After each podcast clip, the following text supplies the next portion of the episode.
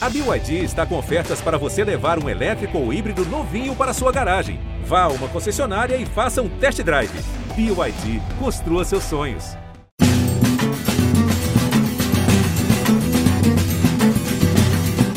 Fala galera do Embolada, um grande abraço para você que se liga no podcast do Futebol de Pernambuco, ge.globo barra embolada, ou pelo seu podcast, pelo seu tocador de podcast preferido, sua plataforma de áudio preferida. Estamos nessa para mais uma edição e para falar do rebaixamento do esporte que se confirmou, mesmo sem o esporte ter entrado em campo. A vitória do Juventude acabou levando o Leão de volta à Série B do Campeonato Brasileiro. E para fazer esse podcast, esse episódio, estamos juntos mais uma vez, Cabral Neto, Carlyle Paz Barreto. Há poucos dias, há poucas semanas, nós fizemos uma prévia do que poderia ser esse episódio, né? Uma possível queda do esporte. E já naquele momento a gente falava que essa possibilidade era gigantesca. E ela veio, se confirmou, até antes do que, de repente, que seria até para o jogo do próximo fim de semana, ou da próxima rodada, mas aconteceu mesmo sem o esporte estar em campo, com essa combinação de resultados, o esporte está de volta à Série B. Cabral Neto, já se esperava, mas era para ter sido assim? O ano do esporte levava isso, o cenário era para isso? Pois é, Rembrandt, um abraço para você, um abraço para o Carlalho, um abraço a todo mundo ligado com a gente no Embolada. É, foi um rebaixamento escrito a várias mãos, né, Rembrandt? Um roteiro escrito a, a, a muitos erros, que vieram desde fora de campo até, evidentemente, também os problemas dentro de campo, né? problemas como ter cinco presidentes ao longo de um ano inteiro, que é um número absurdo, até os muitos desfalques, né? muitos jogadores que passaram muito tempo na, na no departamento médico, que nem Loser nem Florentin conseguiram utilizá-los é, de forma efetiva, né? A gente pode citar Everaldo, Neilton, Bácia, jogadores que poderiam ter ajudado de alguma forma o esporte e simplesmente não conseguiram ajudar. Então, foi construído dessa forma, uma diretoria que pouco, pouco, pouquíssimo tempo depois que havia assumido o clube foi totalmente desfeita por erros gravíssimos e, e, e muito amadores, né? Jogadores que foram é, inscritos, na, que foram regularizados, mas que não foram inscritos, é, enfim, é, é, risco de, de, perder pontos no, no, no, tribunal por conta da história do Pedro Henrique. É, então, assim, foram dificuldades que, que, chamaram muito a atenção. E dentro de campo, alguns problemas também, né? Porque, por mais que o Louser e o Florentino tenham sido, acredito, acredito eu, mais vítimas dos muitos problemas que o esporte teve, também tiveram suas dificuldades. É, o Lousa, inclusive, em entrevista para a gente aqui no Embolada, disse que a, que a imprensa não sabia nem 20% dos problemas que aconteciam dentro do esporte. E olha que a gente sabia de muitos desses problemas. Então, é, você imagina o que, é que não teve que passar, né? O Lousa, que a gente, inclusive, falou aqui várias vezes, que além de treinador, estava tendo que também gerenciar crises. Né? Você vê um presidente interino do esporte indo publicamente discutir, brigar com os jogadores. Né? É uma situação que só se chega a esse nível de, de, de problema quando é muito grave o que está acontecendo no extracampo, nas coisas que a gente não está sabendo. Então, esse foi o esporte construído ao longo da temporada. É um esporte que demorou a perceber, e aí é culpa direta até do Louser e também um pouco do Florentino, demorou a perceber que o Gustavo e o Mikael dentro de campo poderiam ser muito mais importantes do que aqueles jogadores que vinham jogando. Acho que os dois demoraram demais a se firmarem na equipe, a ganharem de fato oportunidade no, no time do esporte. É, o próprio Lousa, é, perdão, o próprio Florentin, quando chegou nos primeiros jogos, também cometeu alguns equívocos, é, é, é modificava demais o esquema tático do esporte, chegou a jogar com três zagueiros, com dois centroavantes, não estava encontrando um jeito de jogar. Depois é verdade, quando ele, a partir daquela vitória contra o Grêmio, quando ele acha o esquema no 4-1-4-1 e quando o esporte passa a jogar com um pouco mais de bola esticada, um pouco mais de bola longa, com mais aceleração na saída, o esporte se tornou um time viável dentro do campeonato. É, e foi justamente quando o André e o Thiago Neves saíram do elenco e que finalmente Gustavo e Mikael assumiram suas posições na equipe que o esporte conseguiu ganhar algum fôlego no campeonato. Só que aí também já era meio que tarde demais, porque em alguns jogos, inclusive, o próprio Florentino, que acho que fez um, um trabalho que pode ser considerado bom, e gostei da renovação de contrato dele, inclusive, é, foi quando ele começou a também ser vítima do, do que aconteceu antes da chegada dele. Né? A defasagem de pontos do esporte era tão grande que em várias partidas ele não podia sequer tipo, negociar um empate. Ele precisava se arriscar mais e o esporte não tinha capacidade para se arriscar mais. Né? Houve momentos em que o esporte poderia ter segurado o empate, ele poderia ter valorizado mais um ponto, poderia ter retrancado um pouco mais o esporte, mas ele se via vítima da tabela e precisava até se expor um pouco mais. E aí o esporte acabou desperdiçando alguns pontos que poderiam ser importantes em empate, trocando por derrotas. E afundou ainda mais a equipe rubro-negra. Além do Florentino também ter convivido com os problemas de departamento médico. Né? O esporte estava indo para os últimos jogos com a mesma dificuldade que o Jair Ventura tinha no ano passado, tendo que utilizar vários garotos da base no banco, porque os jogadores que chegaram para resolver simplesmente não conseguiam jogar. Então, esses muitos problemas do esporte atingiram e afetaram fortemente o trabalho de seus treinadores e acho que foi um rebaixamento muito, muito construído fora de campo. É, acho que dentro de campo também teve dificuldades, também teve problemas, mas a maior parcela, acredito eu, foi construída fora de campo, Rembrandt. O que pode ter te surpreendido nesse cenário, nessa queda do esporte, Carlai? Oi, Rembrandt. Um abraço a você, Cabral, a todos. Eu acho que surpresa é uma palavra que o, o torcedor do esporte, a crônica, não vai colocar no seu manual, não, quando for, ou na sua agenda, quando for falar desse rebaixamento lá na frente. Porque era uma, era, era uma queda já anunciada, né? Cabral fez aí um belo balanço do ano inteiro. Eu volto até um pouquinho mais. Não vou chegar ao tempo de Martorelli e, e Arnaldo Barros, não, é, apesar da crise ter começado ali. Mas a, essa semana fez um ano do adiamento da, da eleição. E a partir daí foi uma, uma bola de neve, né? Uh, Milton Bivar, o ex-presidente, ele dizendo que ia ser candidato, na semana seguinte disse que não ia ser mais. Depois ele voltou a ser candidato, depois disse que não ia ser mais. E acabou sendo candidato. E assim, eh, e mesmo assim com licença no meio, e depois, quando ele é reeleito, ele renuncia, depois o vice dele, Carlos Frederico, renuncia, é, tem um problema enorme na nova, na nova eleição, com judicializada mais uma vez, enfim. Quando o novo grupo assume, esse grupo não passa nem dois meses, já um monte de renúncia, renúncias coletivas do, da diretoria de futebol, Cabral bem lembrou, com lambanças aí administrativas. Então, isso tudo respingou, respingou dentro de campo. Então, não foi surpresa, não. Esporte já tinha arriscado no começo, no começo do ano. E entre os erros administrativos, por exemplo, você faz uma renovação com um técnico, uh, no caso Jair Ventura, que o trabalho já não tinha sido bom, apesar de o esporte ter se livrado da queda. E com menos de um mês ele, esse treinador é demitido, então já tinha algo errado. Quando você contrata até bons nomes no papel, Neilton, Everaldo, Trellis e mais uh, um monte. Só que desses todos, nenhum era titular né, absoluto em suas equipes. Então, faltava ritmo. Então, o Campeonato Pernambucano do Esporte, apesar de ter chegado na final, ele não conseguiu se impor em nenhuma, em quase nenhuma rodada. Né? Então, mesmo levando a decisão para os pênaltis, mas mostrava ali uma, uma fragilidade mais do que isso, uma falta de atenção à base. Né? Só depois de muito tempo no Campeonato Brasileiro, quando a base foi aproveitada, o Sport teve um, um certo fôlego, né? mas patinou, patinou a temporada inteira e concordo com o Cabral, esse, esse rebaixamento é justo, é, é merecido, não foi a obra da CBF, apesar dos erros em mudanças de datas, não foi erro de arbitragem, apesar de vários erros de, de VAR e do, do árbitro principal, mas foi culpa principalmente do próprio esporte. Só discordo um dedinho de Cabral em relação a Florentino. Acho que o clube fez bem em ter renovado, é, ele está conhecendo agora, foi o primeiro trabalho dele no Brasil, é um treinador novo, mostrou sim, que tem capacidade, mas não diria que o trabalho dele foi bom, não. Ah, sabendo que não foi bom por conta de outros fatores, fatores extra-campo. Mas não colocaria bom, não, porque o aproveitamento dele foi aproveitamento também de clube rebaixado. Bom, tá aí um ponto né, de discordância entre os nossos comentaristas. Será? Eu, eu quero dizer o seguinte: que a chegada do Florentino não foi legal. Por quê? Porque era um técnico que não tinha um conhecimento profundo do futebol brasileiro.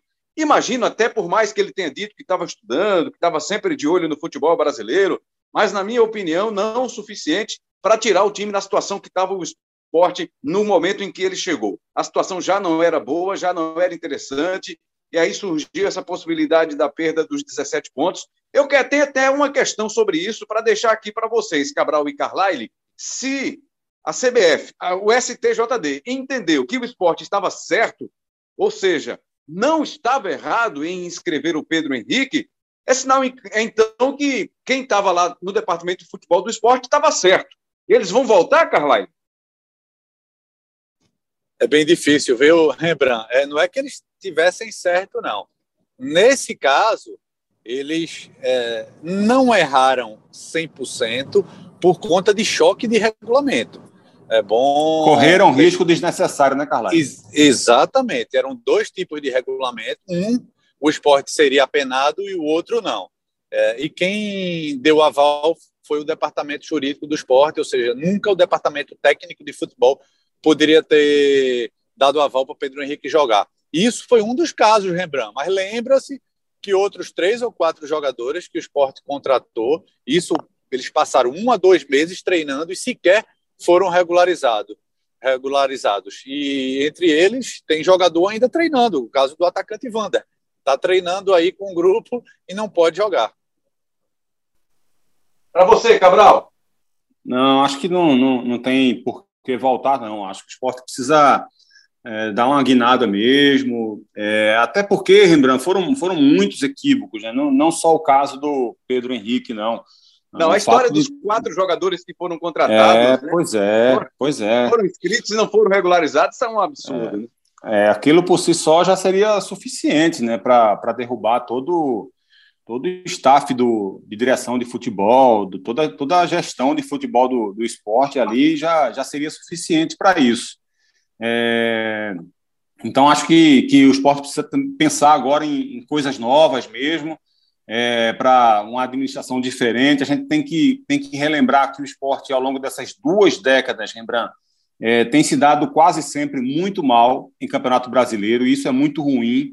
É, é, justo a gente lembrar que o esporte, nesses 20 anos, conquistou nove títulos estaduais, é, foi campeão da Copa do Nordeste, foi campeão da Copa do Brasil, mas dentro do Brasileirão, quando você vai ver, o esporte fez uma campanha de fato muito boa, foi aquela que terminou em sexto lugar, né, em 2016, 2017, é, que, que foi quando o Falcão, acho que foi em 2016, né? Foi quando o Falcão chegou, o Eduardo Batista saiu, o esporte terminou em sexto lugar. Em todos os outros campeonatos em que o esporte esteve na Série A, ou o esporte brigou severamente contra o rebaixamento, ou o esporte foi rebaixado exceto ali em 2008 e 2000 e, e algum outro ano também que o esporte conseguiu terminar em 11 lugar. O esporte nunca, fora esse ano que foi sexto, o esporte nunca conseguiu terminar na primeira página da Série A. E o esporte, que era tido como um clube referência da região Nordeste na década de 90, que quase sempre esteve, se manteve na 14 colocação do ranking nacional da CBF, deve ir para 22 lugar nesse próximo ranking agora. É, então, assim, é, o esporte precisa ter, ter essa postura novamente de ambição, de fazer um trabalho bem planejado, sabe, de, de revigorar de fato o clube, para que o esporte não, não fique para trás, porque daqui a pouco, quando o esporte despertar, vai ficar muito distante de outros clubes que, que antigamente estavam muito atrás do esporte. Então, o esporte está vendo muita gente ultrapassar ele e ele não pode se aceitar nessa posição em que ele se encontra hoje. Acho que o esporte tem capacidade, tem potencial, sabe? Tem uma torcida gigantesca por trás, dando suporte. Então, a marca do esporte é muito forte, muito forte. Então, acho que o esporte tem, tem virtudes, tem possibilidades né, que, que, que estão ao, ao, ao redor de sua marca, do seu escudo, que me fazem crer que o esporte sim é um clube capaz é, de, de se revitalizar. E acho que para revitalizar o clube você não pode continuar nos erros do passado.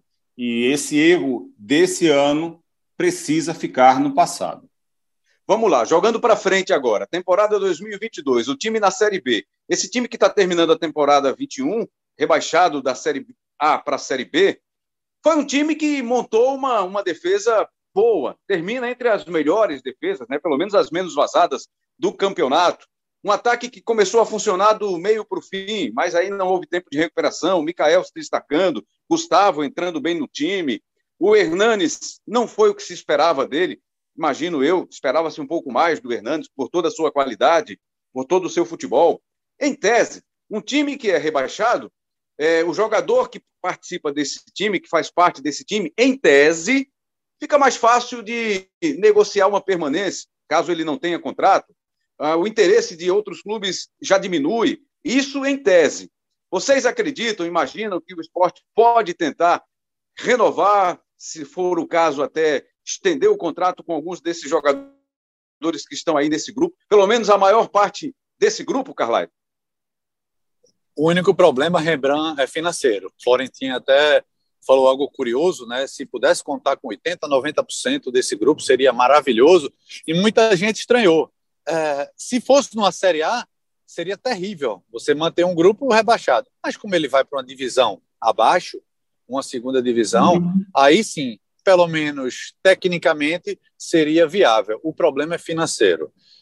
Você não vai conseguir pagar, por exemplo, o salário de Sabino, de Thierry, é, até mesmo um de Marcão, um Zé Wellison. Se o esporte puder compor com esses jogadores, e aí apelar também para o lado emocional, Marcão já vai ir para várias temporadas no clube, se puder fazer alguma negociação, por exemplo, com o Atlético Mineiro, e ele bancar o salário de Zé Wellison, seria o ideal. Mas é muito difícil aproveitar uma boa parte. O que fica, pelo menos, de, de positivo é esse aproveitamento na, da, da base.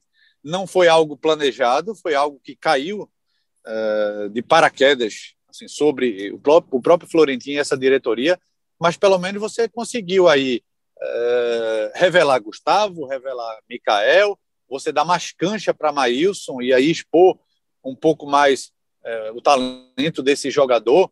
Você ganhou, ganhou Everton, ou seja, recuperou Everton, talvez até o próprio Juba, ou, ou seja, teria uma espinha dorsal para a Série B. Mas o próprio esporte já falou que não vai ter que vender, vai ter que abrir mão de algum desses jogadores, porque além do legado, além da questão positiva, ficam aí dívidas. E o esporte vai ter que saber compor essas dívidas, né? Uma delas já em curto prazo que são os 30% do salário que não foram pagos. Ficou, ficou para ser pago no final do Campeonato Brasileiro. Será que o esporte vai ter essa condição sem, sem negociar algum jogador? Muito difícil. Então, o problema é esse: é econômico, Rembrandt. Você enxerga assim também, Cabral? Se possível fosse, manteria a maior parte do grupo, como gostaria o técnico paraguaio Gustavo Florentin? Sim, Rembrandt. Sim, acho que os números que ele deu né, nessa entrevista que o Carlyle citou, de 80%, 90%, foram inflados, digamos assim. Né? Eu acho que não precisa ser 80%, 90%, mas acho que a reformulação precisa ser muito menor do que se tivesse permanecido na Série A. É, isso, para mim, é muito, muito claro. É, é bom até a gente combater, porque é, para o torcedor, para o sentimento do torcedor que vê o seu time rebaixado, se brincar, ele não quer ninguém no próximo ano né? Só vai querer ali os garotos da base e um ou outro jogador e muda 90% do elenco. E acho que não é assim que funciona. A gente tem que perceber que o nível técnico da Série B é muito diferente do nível técnico da Série A, a exigência é muito menor e jogadores que muitas vezes não conseguem é, brilhar na Série A são muito importantes na Série B. É, eu cito desse próprio elenco do esporte Paulinho Mocelin e Rainer o Rainer foi um dos destaques do time do Cuiabá, seja jogando de lateral direito, seja jogando de ponta direita. O esporte é, era sofrível, as atuações do Rainer foram sofríveis. Né? O Everton foi um, de uma ajuda assim incrível quando ele entrou na equipe, porque ele entrou muito bem e se destacou junto com o Gustavo, com o Mikael, com, com o Maílson, como garotos da base muito promissores. E o Mocelin, que foi uma das peças mais importantes do título da Chapecoense, é, viveu de, de alguns bons jogos, né, de três gols e alguns bons jogos, mas que teve muito mais dificuldade para jogar na Série A do que teve na Série B. Né? Só para citar dois exemplos do próprio elenco do esporte. Então, acho que jogadores que, de repente, não conseguiram ir bem, não conseguiram contribuir nessa Série A, eles têm capacidade sim de serem importantes para o esporte na Série B. E quando você consegue manter uma base, você já, já leva para a próxima temporada algum entrosamento, você já leva é, aquele clima de vestiário que é importante, o, o, fato de receber jogadores novos e não montar todo mundo do zero, não, contar, não começar do zero. Até porque, Rembrandt, o esporte precisa já no começo da temporada desfazer as, pré, as péssimas impressões que vem deixando tanto na Copa do Nordeste quanto na Copa do Brasil. Então, é claro que o, a Série B vai ser a competição mais importante para o esporte, mas o esporte não pode ficar vivendo de ser eliminado na primeira fase de Copa do Brasil. Né? O esporte precisa voltar a brigar por título na Copa do Nordeste e vai ter muita dificuldade. A gente está vendo Fortaleza e Ceará, a capacidade que esses clubes têm. Né? O Bahia é um clube que sempre consegue ter força também na Copa do Nordeste. Então, é, o esporte vai precisar começar o ano já com alguma base, até para que possa ter força nessas primeiras competições da temporada. Carlyle, agora para a gente encaminhar a nossa parte final aqui desse embolada, é, nos bastidores, você é um cara também de muitos bastidores, de, de contatos. Como é que está a situação política no esporte? O vice-presidente Yuri Romão vai continuar comandando o clube? O presidente que está afastado retorna? Qual é o encaminhamento que se tem nesse momento? Dificilmente ele retorna, viu, Rembrandt? O próprio Leonardo Lopes já tinha avisado, iria passar um tempo fora, mas ele ficou muito uh, descontente com esse processo eleitoral, e isso remete àquela velha discussão, né? Sempre que tem eleição, uh, os dirigentes falam: ah, muito, falta muito tempo ainda para a eleição, vai atrapalhar o futebol, vamos debater isso mais na frente. E isso abre imagem, não é o caso do esporte, para aventureiros ou para pessoas que não têm o conhecimento pleno do, de todos os clubes. Uh, ou seja, quando eles têm a noção da realidade e do problema político inerente a qualquer clube do, do Brasil, eles sentem mais esse peso. E aí eu cito o esporte, por exemplo. Foi o, foi o caso de Leonardo Lopes, não sabia que a briga interna era tanta. Foi o caso do Santa Cruz, teve renúncia também de, de vice-presidente. Foi o caso do Náutico até pouco tempo, também, quando houve renúncia de presidente. Enfim, era para os clubes e os dirigentes eles trabalharem com mais carinho esse processo eleitoral, senão respinga dentro de campo e a gente viu isso em todos os clubes. No caso do esporte especificamente, e aí, apesar do rebaixamento, é, tem um mérito de Yuri Romão, sim, de, de, depois de ficar, ter ficado isolado, ter sido abandonado por muita gente, ele levou o clube sozinho e está levando de um jeito ou de outro, e, e ele deve continuar, sim, à frente do clube. Uma pacificação talvez seja um caminho, Cabral. Passa por aí, né? Um clube pacificado para tentar voltar, emergir nesse cenário nacional e mostrar, né, e deixar como, como alerta, pelo menos, para quem quer se envolver no futebol, que não é fácil. Futebol, muito ao contrário, é muita casca de banana, é muito difícil, são muitos obstáculos. Então, o um caminho para o esporte se achar, se reencontrar, passa pela pacificação. Ou talvez você discorda, discorde de mim, Cabral. Não, Rembrandt, não. Eu discordaria se você dissesse que o esporte precisa de união. Não seria nem uma discordância, seria apenas uma utopia imaginar que isso poderia ser possível. Né? É Porque é unidade política no esporte é algo que, que eu, eu, particularmente, nunca vi e acho muito difícil que a gente venha a ver. O esporte é um clube muito efervescente nesse aspecto, né? um verdadeiro caldeirão político. É, muitas vezes as pessoas acham que, que está pacificado, mas apenas, na verdade, não há notícias ou informações de problemas, mas eles quase sempre existem nos bastidores. É, são, é, tréguas, são, tréguas esporádicas, né? Exatamente, Rembrandt. E muito, muitas dessas tréguas são muito mais devido ao sucesso dentro de campo, por exemplo. Né? Porque quando o time começa a funcionar dentro de campo, os resultados vêm, as pessoas que fazem oposição saem de cena, porque se começarem a falar mal ou se começarem a, a publicamente a parecerem como oposicionistas, é, vão ser esculachados pelo torcedor. Mas quase sempre existe, sim, alguma oposição, existe, sim, é, pessoas que, que, que não, não se dão bem com, com quem está comandando. É um clube muito difícil, muito complicado, mas eu acho que pelo menos que, que tenha essa, essa pacificação, né? que seja um clube pelo menos pacífico, que deixe o Yuri Romão trabalhar, claro, sempre de forma vigilante, sempre de forma fiscalizadora. Isso não pode ser perdido, seja ele quem for o presidente. É, acho que oposições são importantes, né, seja em prefeitura, em governo do estado, em governo federal, é, também em clube de futebol, exatamente para isso né, para que, que se, se os erros acontecerem, as pessoas tomem conhecimento do que está de fato acontecendo. Esse é um papel, evidentemente, muito forte da imprensa, mas não pode ser exercido só pela imprensa. É preciso que haja pessoas dentro do clube também que olhem com desconfiança, que duvidem, para que as coisas possam sempre caminhar num caminho de mais correção e de mais atenção, pelo menos, ao que é feito.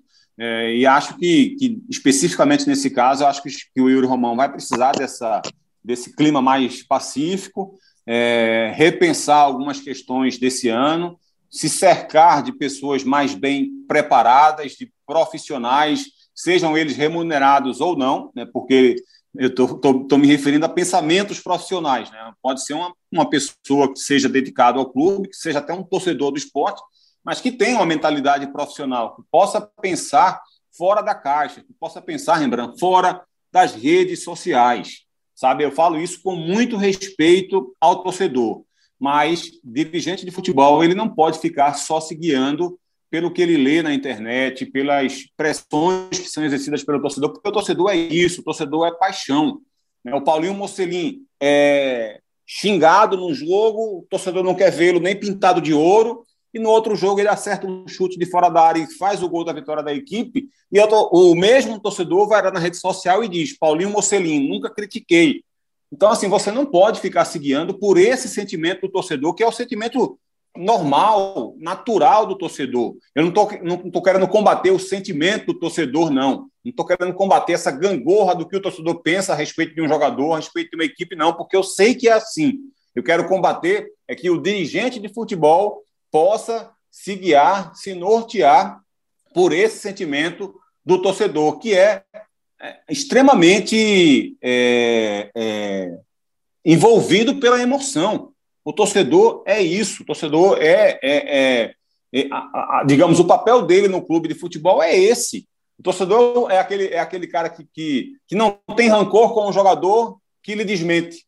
Né? O torcedor tem ódio a determinado torcedor. Se ele fizer dois, três grandes jogos, salvar o time, fizer um gol do título, acabou-se a raiva dele do torcedor. Sabe? Não, não, ele, ele perdoa com uma facilidade incrível. Basta o cara dar uma certa resposta ali dentro de campo. Então, o dirigente não pode ter é, essa, essa mentalidade de ficar se guiando pelas pressões que são exercidas em redes sociais. Antigamente era a pressão exercida na arquibancada apenas. Hoje ela é na arquibancada e é na rede social. E essa é uma crítica que eu estou fazendo ao esporte, mas que cabe a qualquer clube do Brasil, porque a gente vê isso acontecendo em todos os clubes do Brasil. Dirigentes que seguiam por esse sentimento da rede social e que eu acho um grande equívoco e não está levando os clubes a lugar nenhum fazer esse tipo de trabalho. Amigos, e parece que o grito. Diga lá, Carlyle. Perdão, Rebran, e parece que o grito da rede social é maior ainda ou tem mais eco do que da arquibancada, né? E vem derrubando o presidente. O próprio, falando do esporte, o ex-presidente Milton Bivar saiu por conta disso, por conta de oposição, não de grupo político A ou B, pode até ter tido grupo político por trás, mas foi basicamente por conta de, de perfis é, anônimos em rede social.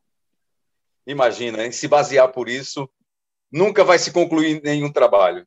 Bom, amigos, mesmo nos assuntos mais pesados, mais difíceis, mais complicados, é sempre uma alegria tê-los no debate. Valeu, Carlyle. Volte sempre. Valeu, Rebrão. Um abraço a você, um abraço a Cabral. O Cabral deixou eu falar um pouquinho mais hoje. Um abraço a todos. o senhor sempre abrindo as portas para você, Carlyle. Venha nessa. Tá aí, Cabral. Recebeu um elogio do Carlyle. Parabéns. Carlyle fala demais, bicho. É, fazer debate com, com o Carlyle é a coisa mais difícil já há muitos anos, viu, Rembrandt? Porque eu praticamente não consigo falar quando divido o microfone com o Carlyle Paz Barreto, e isso não é de hoje, já faz muito tempo. Eu sabia que seria assim, tinha certeza que seria assim quando ele veio participar do Embolado. Um abraço para você, um abraço para o Carlyle e um abraço para o nosso CEO interino, que está aí é? lutando, está é? tá lutando fortemente. Em janeiro sai a decisão se ele assume ou se alguém vai derrubar ele. Opa! Vamos aguardar então. Bom, pelo menos aqui você sentiu, né, amigo ouvinte? Tá tudo pacificado, tá tudo em paz, apesar dessas faíscas que saem de vez em quando, mas tá tudo certo. Tenha certeza disso. Valeu demais aí pela sua audiência mais uma vez. Agradecendo aí ao nosso CEO Daniel Gomes, para Carlyle Paz Barreto. Sai uma decisão definitiva agora em janeiro sobre a interinidade ou a efetividade. Estamos todos nessa expectativa. O consultor Lucas Fittipaldi já disse que por ele está efetivado. Eu estou nessa torcida também, hein? Fique certo disso. Um abraço a todos. Obrigado. Produção, edição, é, preocupação, tudo isso aí nas mãos do nosso CEO Daniel Gomes. Agradecendo também ao Rafael Barros, que é o nosso coordenador de podcasts, e ao André Amaral, o nosso gerente de podcasts no grupo do GE. Um forte abraço a todos e até a próxima!